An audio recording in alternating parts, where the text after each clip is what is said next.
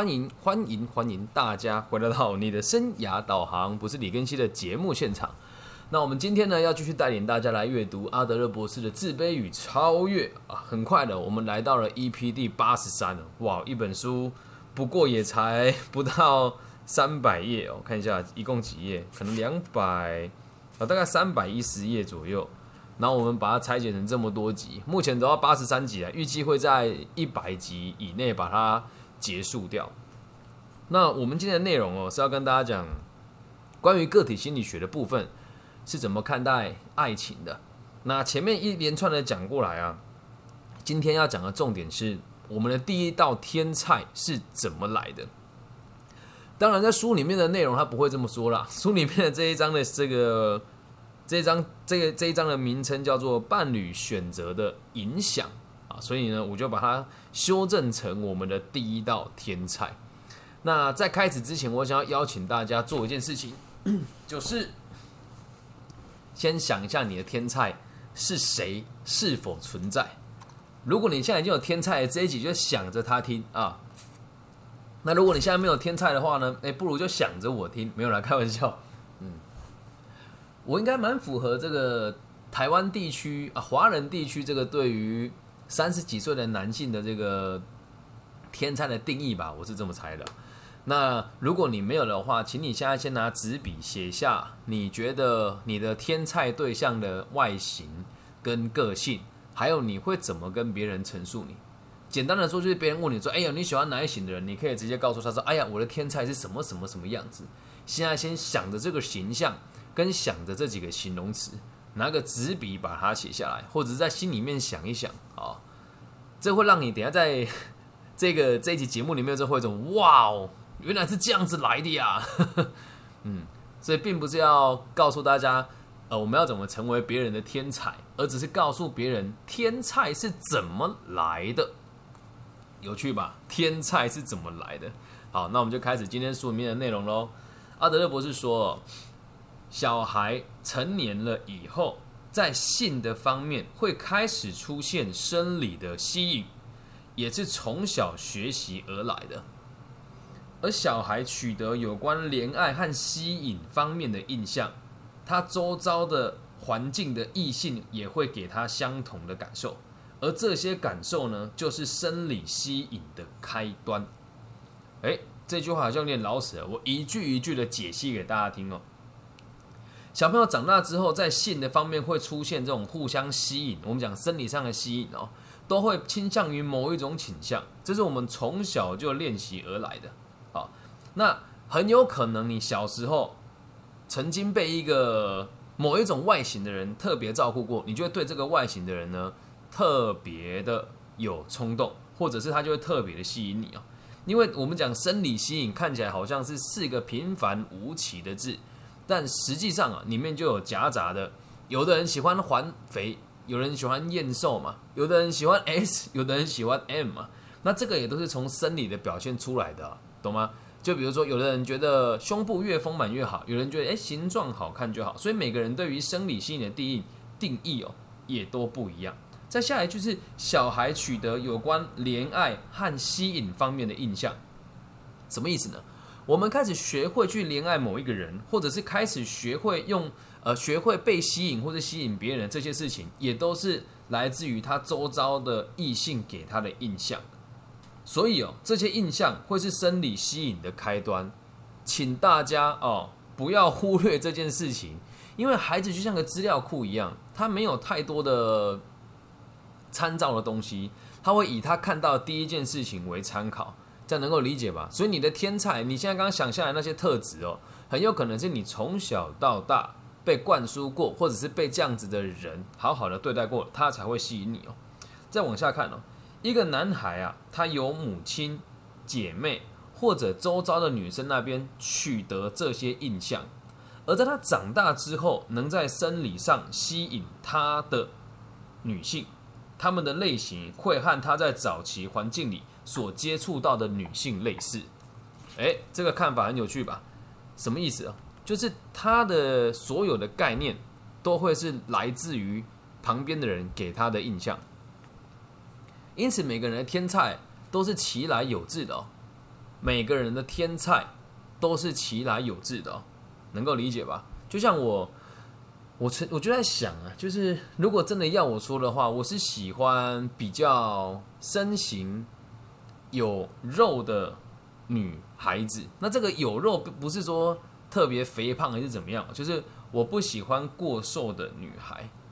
那这一点我就在想，我从小到大也确实是在我。在我真的懂事以前，接触到所有女性基本上都是有肉有肉的，包含我的母亲的当时的身材也是比较有肉的，还有我的姑姑跟我的姐姐们都是比较圆润一点点的，所以我在那个时候就被刻下了这个印象，也就到现在我喜欢的女孩子的外形是不能太瘦，这样能够了解吗？所以他的这些印象都会都都是来自于他从小到大的每个异性哦，当然在每个年纪里面都会有不同的改变跟影响。好，那我们继续往下看有时候呢也会受到艺术品的影响，而每个人以此方式建立出个人的审美观。哦，这边我就要特别提哦，因为毕竟以前在乡下长大嘛，我是普普盐乡啊西湖村。然后后来虽然到了这个市区念初中，但最后又回到了乡下念高中哦。我的高中在一个四周都是田的地方，它叫西湖高中。就你说这间学校嘛，咱们就 也不能说它，也不能说它不够时尚吧。但实际上就是真的，大家的同学啊，我们同学之中都充满了各种土味。而当时哦，我就发现我们的审美观很神奇哦，就是。学校的大部分的人喜欢什么，我们就会跟着喜欢什么。因此，在我高中时期的时候，非常欣赏的一位女生同学，哦，等我到大学之后，再重新跟他接触的时候，我就发现这根本就不是我应该会喜欢的样貌。你要先理解一件事，我们当时最流行穿的衣服就是 Blue Way 的 Polo 衫，或是 Hand Ten 的。polo 衫，或是 Vans 的这个格子衬衫跟鞋子啊，然后还有一些我们在以前我们会有那种批发量饭店的衣服，有没有叫什么伯克莱啦、飞行船啊？就一件 T 恤一百九、两百九那一种的地方，当时大家都是穿这个衣服，而且在这个学校里面，我们就觉得哎，彼此穿这个就很足够啊，很 OK 啦，对吧？然后如果把这个审美观往我们彰化市区放的话，基本上也是过得去的，因为就像我现在到了。之前到了那么多不同的地区去工作，包含在海外哦，然后也慢慢慢慢的这个成熟了之后，就发现我们小时候所处的地方真的真的真的很小。然后我们以前觉得好，就是大家觉得好就是好啊，因此我们小时候觉得这些天才长大之后都是歪七扭八的。那这个歪七扭八不是说它不好，是一般人的审美观会认为他们是歪七扭八的。那在这个这个说法，我觉得也是有点不客气。啊但是反过来说，如果你今天住在大台北地区，或是住在这个住在这个北上广广深，你看我也会觉得我是一个没品味的乡下人啊，能够理解吗？所以我们的天才会从这些地方慢慢慢慢的被架构出来。这里面阿德勒博士指的是艺术品的影响，我就在想艺术品这个词应该怎么定义比较好呢？后来想了想哦，我觉得。你觉得好看的东西，就叫艺术品嘛，就这么简单。所以有的，比如说像我现在穿着的这件无袖的汗衫，有的人觉得好看，有的人觉得不好看。然后有的人会诟病我说，在一些地方演讲的时候不穿西服。那有的人也会觉得，哎，我穿这样很自在，穿着 polo 衫，穿着运动鞋，啊，身形也还不错，去演讲是 OK 的。所以在我们从小到大观赏的美好的东西里面，就会影响我们的审美观。但是要跟大家再提一件事情，拜托你，求求你，大家各位不要再以网络上的主流的审美观来当做你选择伴侣的根据，可以吗？就现在你看那个，我们讲类似于网红这个东西哦，就是大家长得几乎都一模一样啊，鼻子都一个形状啊，化妆也化的那个妆容也都一个形状，然后每个人的眉毛都粗粗的，像蜡笔小新一样。就是这个年代给我们的审美观，所以你现在去问大家喜欢什么样子的女生，大部分都会喜欢那一种比较韩风的啦，然后眼睛大大的啦，看起来楚楚可怜的啦，对，但我自己就不是这么欣赏这个样子的外貌的女孩，有趣吧？所以你要知道，我们每个人的天才都是被架构出来的，因此现在网络上的主流审美观也会变成你刚刚所认为的天才。刚刚我们都有跟自己讲，你的天才长什么样子啊？在你脑子里面去想一下，是不是符合大部分的人的需求呢？我想大部分都是哦。再继续往下看，这个对美的搜寻哦，并不是毫无意义的搜寻。这句话的意思是我们对于美的定义哦，不是没有根据的，会来自于我们从小到大的所有的累积哦。我们的审美感以健康和改善人类的欲望为基础。这个是阿德勒跟，呃，我也这么认为哦，就是我们认为美的东西是应该以健康、平衡、啊快乐的角度出发，还有改善人类的欲望为基础。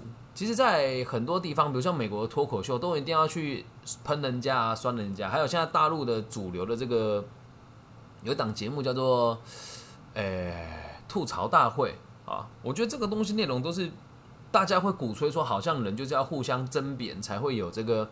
才会是机智的行为，而这样子的角度也都不是真正的美。但是我们现在没有太多的机会来学习什么叫真正的审美，因此我们就会以大众的需求为根基。那再往下看，阿德勒博士说，我们全部的功能能力都是引导我们向这个地方发展的。就是以正常来讲，我们以天性来说，不去影响它的话。我们的目标都是为了让自己更健康，还有能够让人类的这个环境更好，这个才能够称作为是美。但没有人这么教我们嘛？我们无从躲避。好，后面这句话很好，阿德勒博士说：我们把那些看似永恒、对人类福祉和未来有贡献的事物，我们希望小孩朝它发展的象征，称之为美。哦，这讲的很好哦，我再重复一次哦。我们把那些看似永恒、对人类福祉和未来有贡献的事物，我们希望小孩朝它发展的这个象征，称之为美。虽然我们前面也在说，我们很否定网络上主流媒体的审美，但是也是因为大家都看着他，大家都追捧他。所以我们就我们就会以为哦，好像大家都喜欢了，就会变成是因为喜欢，所以我们认为他对自己是有帮助的，甚至会希望自己的小孩跟他们一样往那个发展去。所以这个美的定义不是狭隘到说他长什么样子、个性怎么样，还包含了他的职业跟他的审美观。所以你去想，你现在所期待的这个天才，通常也都是你孩子出生了以后。我说假设你有孩子哦。孩子出生了以后，你认为他最好的样貌，这个就称之为美。因此，如果你现在要求偶或者是选择伴侣的时候，可以去看一看哦，他眼中的天才是不是符合你自己未来对你下一代的要求？哎，嗨嗨，有人跟我打招呼，对。他另外一半的选择，他的他选择的天菜是不是符合你对于你下一代的要求？如果两个都都是一致的话，代表你们两个相处不会有太大的问题哦。而阿德勒博士更表示哦，这是永远不会停止吸引我们的美丽。所以在阿德勒博士的这个逻辑里面，美丽是来自于我们对于人类的整体福祉的追求，还有这个控改善人类的欲望为基础。其实我们用白话文来说，就是我们都希望自己的另外一半是，我们讲通常正常的这个审美观了哦，诚实、正直、工作稳定，然后愿意付出、善解人意啊，身体健康啊，类似于这样子的特质，就会是天才嘛。那你不妨再缓下脚步想一想，在这一集一开始的时候。我们要求大家想一下你的天菜，又或者是这个去想几个你的天菜的形容词下来，是不是跟我们讲的这边也是有一致的？你所期许的他，还不就是为了，诶，可以让他在人群当中的时候和别人相处，跟和你相处更融洽那么一些些？而很多人都会以为这个融洽只是为了让自己生存下去而已，但实际上不只是这样，实际上是我们希望。这样子的，我们的对象是可以对社会有贡献的。所以阿德勒博士后面就有在举例哦，他说，如果一个男孩和母亲或一个女孩和父亲的关系出现困难，哦，什么叫困难呢？经常在父母不够合作时发生哦，就是我的父母如果感情失和的话，往往呃，如果男孩对于母亲或是女孩对于父亲的这个关系就会出现困难啊。长大之后，他们会寻找和父母迥然相反的伴侣。比如说啦，一个男孩子的母亲总是爱挑剔他和欺负他。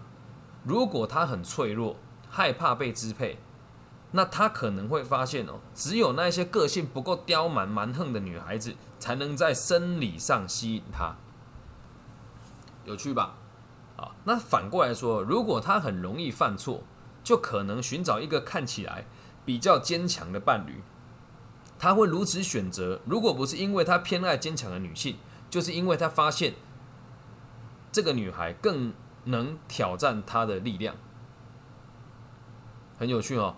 那我看到这边的时候，我认为我我的家庭是幸福的嘛，但我觉得我确实是一个很常犯错的男孩。那我在这边挑一个看起来坚强的伴侣，跟看跟呃，我确实就挑了一个很坚强的伴侣，在我上一段婚姻里面，那确实后来发现我真的是偏爱坚强的女性啊，但到现在察觉已经太晚了，毕竟也已经离了婚了，所以你要去看哦，每个人呢，有的人就喜欢那个女生比较凶悍一点，有的人就喜欢女生娇柔一些，但实际上。它都是其来有致的，都是来自于你的原生家庭，还有整体的社会跟学校教育给你的审美观。那阿德勒博士更表示哦，如果他和母亲中间的这个嫌隙很大的话啊，可能妨碍他对爱和婚姻问题的准备，甚至阻碍他对异性产生生理吸引和兴趣哦。所以你去看多数的这个同志的朋友，我我们先讲哦，这是阿德勒博士说的，跟我的看法其实不能说百分之百相同。多数，比如说男同志，通常都是有一个非常爱掌控他，或者是过度溺爱他的妈妈。那女同志往往都是被败坏的父权角色伤害过。那在这个原因当中，就会我就跟这里提的一样嘛。如果和父母之和这个父母之间的嫌隙很大，就可能妨碍他对爱和婚姻的问题的准备，甚至会阻碍他对异性产生生理吸引和兴趣。而这种阻碍有分成许多种不同的程度哦。那程度最严重哦，会使得他彻底排斥并且拒绝异性。所以你会发现这个议题其实可以讨论到很深很深哦。我们讲一个同志朋友的天才，就绝对不会是异性，就不绝对不会是异性嘛。那就连我们会不会喜欢异性的决定权，都是来自于你原生家庭的教育。这样能够明白吗？所以你即使你是同志朋友也没有关系，你去回想你现在的天才，是不是就你从小到大被架构出来了？我今天去游泳的时候啊，呃，我在这个游泳池里面，这个游泳池你当中有非常多男同志朋友。那这些男同志朋友呢，有分成好几种类型，就连同志朋友都有分成熊族啦、狼族啦、猴族啊等等的。Even 你是同志朋友，你也会对一个形象产生特别的偏爱，而这些偏爱都是来自于你童年的这种想法跟惯性啊。今天在我旁边就有一位熊族的同志朋友，什么叫熊族呢？呃，像我，人家都说我看起来比较像猴族，胖了一点的猴族。熊族就是都圆圆的，会留个胡子，然后这个胸肌呢也会故意锻炼的是这样圆润圆润的，就整个人看起来很像一只熊，可爱可爱的这样。通常都留一个胡渣，对，然后都是皮肤白白净净的，这个才叫熊族。然后他就跟我一起躺在躺椅嘛，旁旁边呢没躺在一起哦。然后他就问我说：“那个你一个人来游泳吗？”我说：“对啊。”然后他就讲说：“哦，是哦，那我们可以交个朋友吗？”我说：“可以啊。”然后就跟他聊，我说：“你是同事吗？”他说：“对啊。”他说：“你怎么直接这样问我？不会觉得很不礼貌吗？”我说：“不会啊，我也有很多同志朋友。”我就问他了：“你是熊族对不对？”他说：“对。”我说：“那你会喜欢熊族吗？”他说：“我也喜欢熊主啊。”我说：“你有男朋友吗？”他说：“我开放关系。”我说：“所以你每个人都是熊主了，每个对象都熊族？”说：“没有，没有，没有。但我最喜欢的是熊主。”我就问他了：“那我是异性恋嘛？所以我知道我的天才是什么样子。那我就问他说：‘那熊主是你的天才吗？’”他说：“对，我就问他了，那为什么熊主是你的天才，而你也想变成熊主呢？”他说：“因为我小时候，我的父亲是一个吸毒又酗酒的男生，在我很小的时候，他就常常不在家。有长辈骗他说他父亲过世了，但是没多久以后，他这个有一个陌生人出生在他面前，呃，出现在他面前跟他说他是他的父亲。我说那这跟熊族什么关系？他说，所以我个人非常讨厌猴族。我说为什么？他说我的父亲就是这样子瘦瘦弱，看起来连安全感都没有。哦，我说那是什么样子的人照顾你呢？他说在他初中的时候翘家，然后翘家了之后有一个。很疼他的网友就收容他去他家住。他说：“我就说你还没成年就去陌生人家住。”他说：“对啊。”我说：“那你跟他有发生关系吗？”他说：“肯定有的。”我说：“那他有对你不好吗？”他说：“没有。”他说：“这个人是一个工程师，那平常工作也很忙，但就是给他地方住，然后还会给他一点零花钱。然后最重要的事情是他也很老实的跟他说。”他们两个是同志的关系，但是绝对不可能结婚。也希望他未来可以找到自己想要走的路。他说：“我跟这个大叔的感情到现在都还是很好。”我说：“你们还会发生性的关系吗？”他说：“不好说了。”我说：“所以你是因为这样才喜欢熊主吗？”他说：“对。”而且他说他喜欢那种被抱住的这种感觉。那我就这有我就问他说：“那你的妈妈呢？”我本来一直以跟他在讲这段故事的时候，我一直以为。男性就是爸爸角色对他造成最大的困，对对他造成最大的影响，但后来发现不是这么一回事哦，因为他的妈妈又改嫁了，而改嫁的之后的另外一半又是一个吸毒的酒鬼。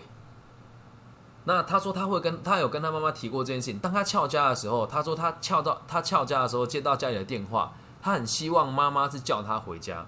而他的妈妈竟然是跟他说：“啊，没关系啦，有地方住就好了，没关系啦，有地方住就好。”所以他说他回去跟他讲没有钱的时候，妈妈会说：“我自己也没有办法，那你自己想办法吧。”但是这个妈妈的收入其实不错，她都把钱提供给她的这个新的男朋友拿去吸毒跟喝酒。那他当然不敢谈恋爱啊！我就那说：“那你会厌恶女性吗？”他说：“不至于厌恶啦，但是我就是无法爱他们。”我就问他说：“那你认不认为这个对你的选择伴侣会有影响？”大部分人都说：“嗯，应该不至于吧。”像今天这一集也不是要强迫大家接受说你的过去的这些种种因素一定会影响到你的天天菜的定义是什么。只是我们每个人的天菜都是来自于我们从小到大所接受到的刺激，还有爸爸妈妈给予的引导。但是这都会来自于你，但是这些事情也都会在你未来面对爱情的。道路之上的坎坷或者波动的时候，会有所调整。以我自己为例子的话，就是我的妈妈总是告诉我说：“你要……那对，就像这里现场节目有人讲，会受初恋影响就像我的妈妈跟我说：“你要找一个女子无才便是德，能够好好服侍你的人就好。”而确实也在我大学的时候，我真的曾经天真到想要。当时我的女朋友他们家里自己做生意嘛，一个月的。营业额大概七八十，哎，一个月营业额大概七八十万，净利大概是五六十万的一个小生意。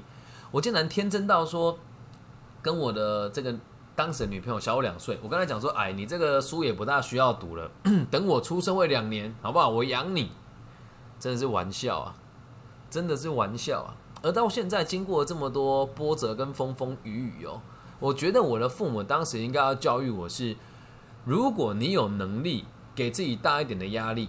在你未来的事业有成的时候，我希望你可以找一个能够和你一起维持家庭的人，而这个维持家庭的女孩子，尽可能的会以家庭为第一优先，事业为第二选择。她如果这么教育我，可能我的想法就会哦，会比较正确。而在当时，我我妈妈这么跟我说的时候，我心里面真的打的算盘真的很坏哦，但也我觉得还是得跟大家自白哦。我的想法是，我的女朋友家里很有钱，然后她的能力也还不错。那即使以后要他在家里的话，我也可以跟他一起回他们家接掌家业，然后继续赚，跟他们一起赚这样子的钱。那你不觉得这个事情就是我的爸爸妈妈给我的影响吗？而我当时选择这个伴侣，也是因为他真的对我很好。我在大学的时候，真的基本上没有一件衣服是自己洗的，嗯，然后吃饭呢也很少是我主动买回来，都是他帮我打理一切。你说那我这样子？是不是真的蛮差劲的？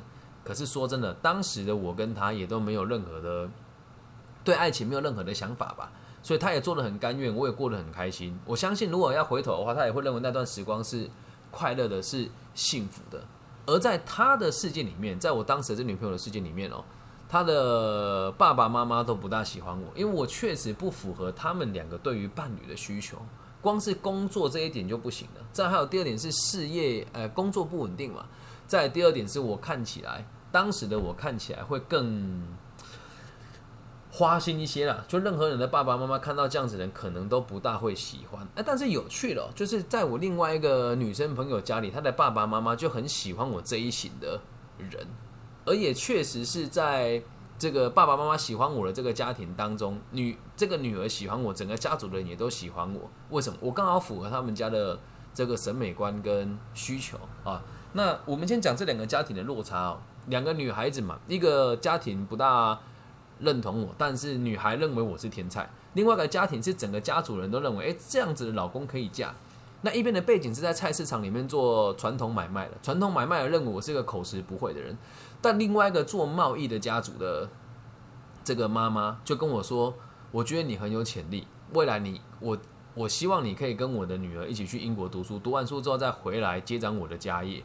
刚好我符合他们的需求，他们需要的人是能够口口口才口条好一点的，对商学有基础的认知，然后最好是也能够让自己看起来形象好一些，些风流一点也无所谓，因为商场上多多少少会遇到这种。”交易上的事情，而在传统市场里面没有这个需求啊，能够理解吗？所以你也可以，如果你真的很喜欢那个女孩子的话，不妨去理解她的家庭背景，在她的家庭背景之下，她可能会喜欢什么样子的人，在往这个领域或是以这个形象去发展，或许会好那么一些些，这样能够理解吧？所以不妨去想一想啊，今天晚上如果你有空的话，特特别是睡觉前。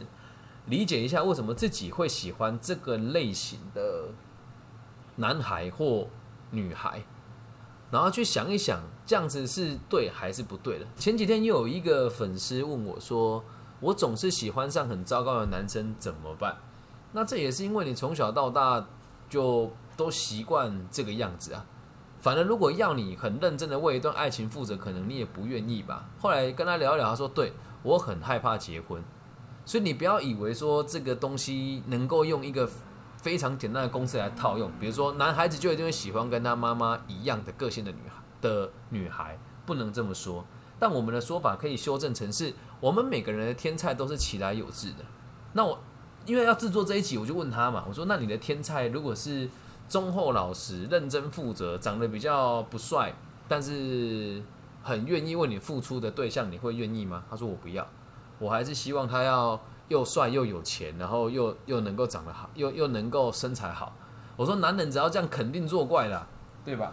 那他反而会是我宁愿找到会作怪的人，我也不要跟那个无聊的人一起相处啊。所以天菜这里面哦，也隐藏着你个人对于爱情还有这个世界的价值观跟审美观，能够明白吗？不妨想一想，你现在的对象是不是你的天菜？还有。你的这个天菜是不是符合正常人的需求？我们讲的正常人，就你自己认为正常就好了。有的人会说收入比一切都重要，但我认为责任感比一切都重要。这会延伸出很多问题。有的人就会觉得说，哎，男生工作不稳定就一定不能嫁，但这样未免也太苛责了吧？就是现在的社会，大家都是二十四五岁才开始踏入职场的，你要他那么年轻就找到事业？的根基怎么可能发生？再加上现在职场变化这么的大，如果每个人都以工作为第一要求来要求你的男伴的话，那你根本就是这跟嫖有什么差别？对，那女孩子，我们说挑女孩子也一样，如果每个人都是要女子无才便是德，那你要女性怎么在这个社会上生存下去？因此，两个我觉得两性都应该去思考这个问题哦。你的天才是什么？只要你个人喜欢。就足够了。但是，请你要知道一件事情哦，你的天才跟你相处一定会是幸福开心的吗？不一定啊，真的不一定啊。所以我希望大家接受我这个建议哦，尽可能的跟你当下认为最好的人交往，然后再从当中去修正你对于这个最好的天才的期待，是不是真的能够让你开心？如果相处下来了，这个本来就是你最爱的人的，相处下来你还不开心的话，那我们该怎么办？一修正他，二修正你自己，三分手。一修正他，二修正你自己，三分手，就这么简单直接又暴力。所以也希望大家就是能够理解天菜的由来之后，从现在开始谈恋爱就尽可能以天菜为主。如果不是天菜，不要抱着那个打怪升级穿装备啦。刚刚都有跟大家讲嘛，一开始的时候就要求大家把你认为天菜的这个个性或者是这个条件把它给写下来，对吧？那你现在就尽可能以这个逻辑去找到你的伴侣。一定有人说：“老师，我的天菜太难找了，我找不到怎么办呢？”修正呢？修正呢？找不到就得修正，代表你这个叫妄想，就不叫天菜，这个叫太空菜，懂吗？超过那条天际线了，理解吧？以上用这一集简单的内容让大家理解到天才的由来，还有阿德勒博士表示的这个，我们希望我们对于美的期待都是来自于这个对人类欲望的控制，或者是对人类的福祉有贡献，以及我们会希望你的下一代往这个方向发展，这个就叫做。美感的基础认知，而通常美的东西就会变成我们喜欢的事情，而真的很喜欢的这个这些特质就会变成你的天才，这样能够理解吗？以上就是这一集全部的内容，希望大家喜欢。如果啊你是大陆的朋友，在网易云频道听到的话，请大家帮我分享、按赞加订阅。那在其他地区的朋友，记得在我们的这个各个 Pockets 的平台呢，都可以帮我做一个小小的评分跟推播啊。谢谢这个欧阳家爱讲送颗星星给我，对。那如果你愿意的话，私信我任何的问题，我都会一集一集的制作给大家听，可以吗？也期待大家在各个平台给我的这个五星评论、按赞加好评，还有分享。以上就是这期全部的内容，希望对大家有帮助。接下来要跟大家进行的是，如果你有喜欢的对象，约会地方该约在什么地方呢？哎呀，这时候是疫情期间，所以要去外面呢也特别的不方便。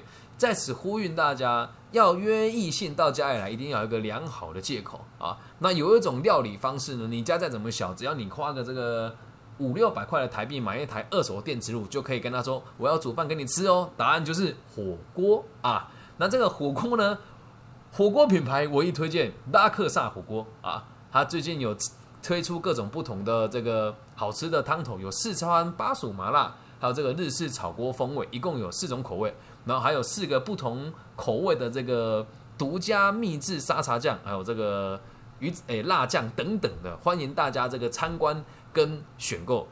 如果你也想要约会带男孩或女孩回家的话，或许可以考虑它的特制汤包哦，原价八十八块，今天透过下列网址订购只需要八十元。